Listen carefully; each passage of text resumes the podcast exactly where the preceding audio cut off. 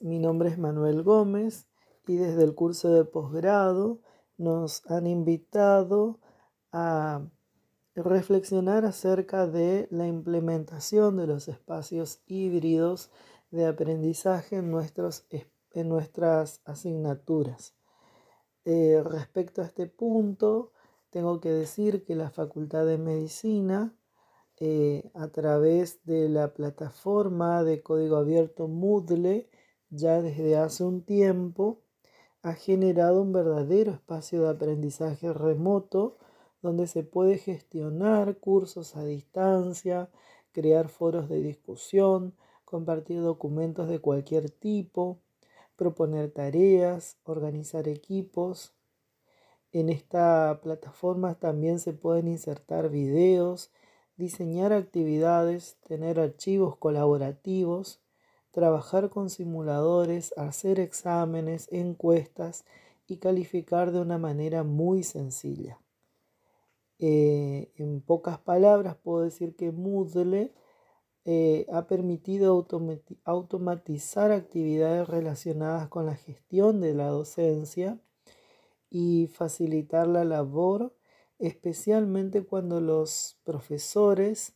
eh, tenemos muchos alumnos, como son los casos de las carreras de enfermería, medicina y kinesiología de nuestra facultad. Ahora bien, respecto a las posibilidades que ofrece para trabajar con los estudiantes este modelo de aprendizaje y enseñanza, puedo decir que la educación híbrida eh, ofrece utilizar herramientas digitales para crear ambientes colaborativos entre los estudiantes y recibir retroalimentación de los profesores. Los contenidos eh, son mucho más dinámicos y flexibles y posibilitan que el estudiante construya su ritmo de aprendizaje con la tutoría de su profesor. Eh, ahora bien, existen limitaciones que en mis años de experiencia puedo enumerar algunas.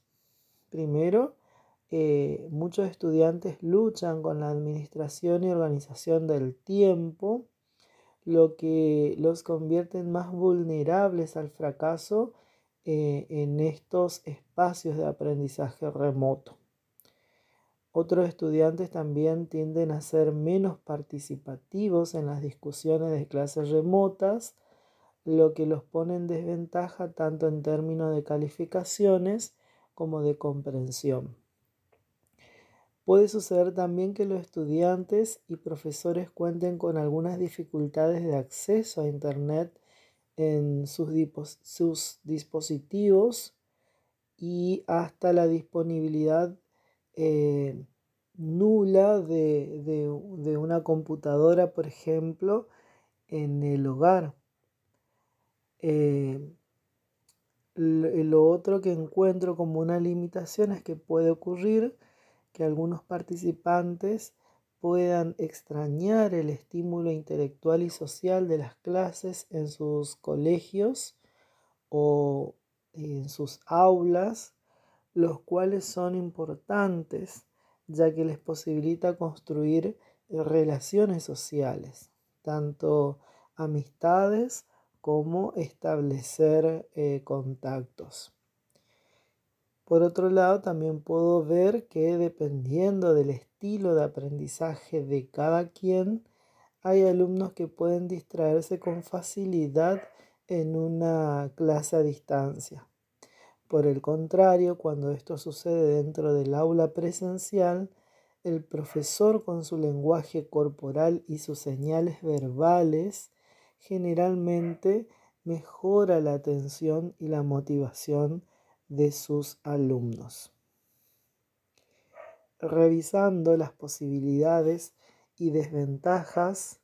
que ofrece estos espacios híbridos de aprendizaje, puedo concluir que es posible desde mi asignatura Pediatría 2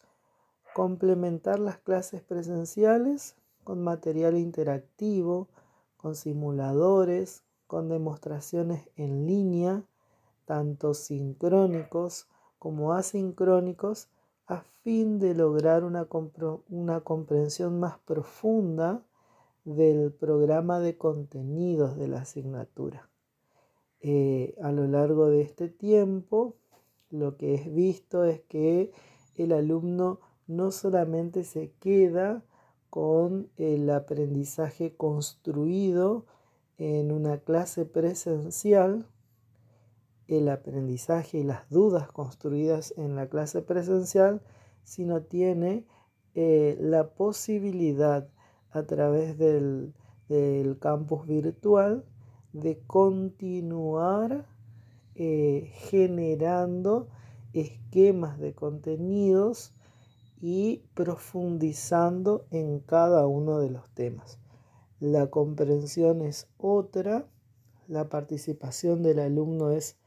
mucho mejor y se nota luego a la hora de la implementación de estos contenidos con el paciente, ya sea tanto en situación de examen como de la misma práctica eh, de la atención pediátrica. Desde ya muchas gracias. Eh, un gusto compartir con ustedes este curso de posgrado.